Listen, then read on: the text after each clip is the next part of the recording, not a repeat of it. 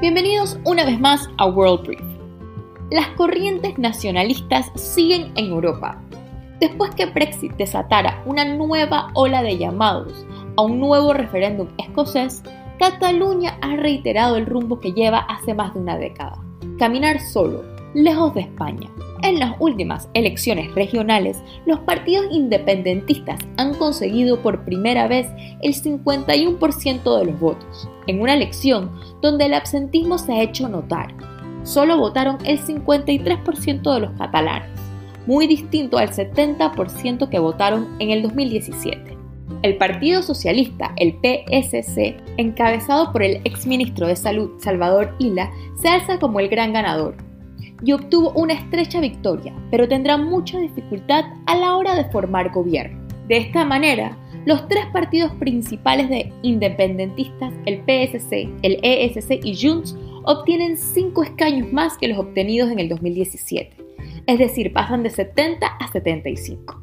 Esquerra Republicana o ESC, el otro gran partido separatista de izquierda, sacó 33 puestos. El partido independentista de centro derecha, Junts, sacó 32 y el partido de extrema izquierda, CUP, sacó 9. Cualquiera de estos dos últimos será vital en cualquier posible negociación de un futuro gobierno. Si bien el apoyo a los independentistas fue evidente, también se vislumbra posibilidades de una relación más estrecha con Madrid. A la izquierda republicana sacar más votos que Junts, los catalanes se abren a una relación más estable con el gobierno central y se separan cada vez más del expresidente Puigdemont, quien forzó un referéndum considerado ilegal por los tribunales españoles y hoy está exilado. También es muy poco probable que los tres partidos independentistas puedan dejar sus diferencias ideológicas a un lado y formen un gobierno único.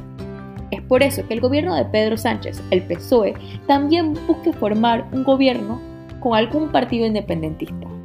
El PSOE aumentó el número de escaños a 33 y ya Sánchez ha llamado a una salida de izquierdas para Cataluña. El colapso en estas elecciones vino por parte de las agrupaciones de centro derecha tanto Ciudadanos como el PP se desplomaron en estos comicios.